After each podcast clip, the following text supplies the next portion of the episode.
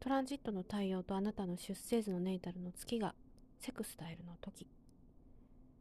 太陽は男性月は女性を表していると。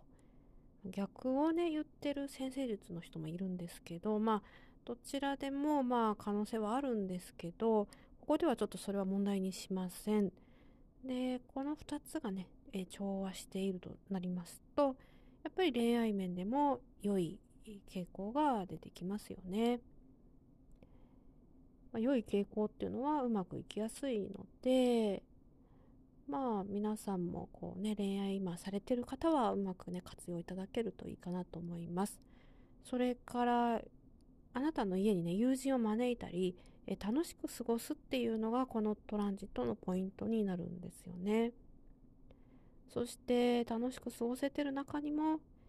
まあ、これからねあのあなたの生活をね新たに彩る、えー、どういう風にしていったらもっと楽しくなるかなっていう風に考えていくのにいいトランジットなんではないかなというふうに思っています。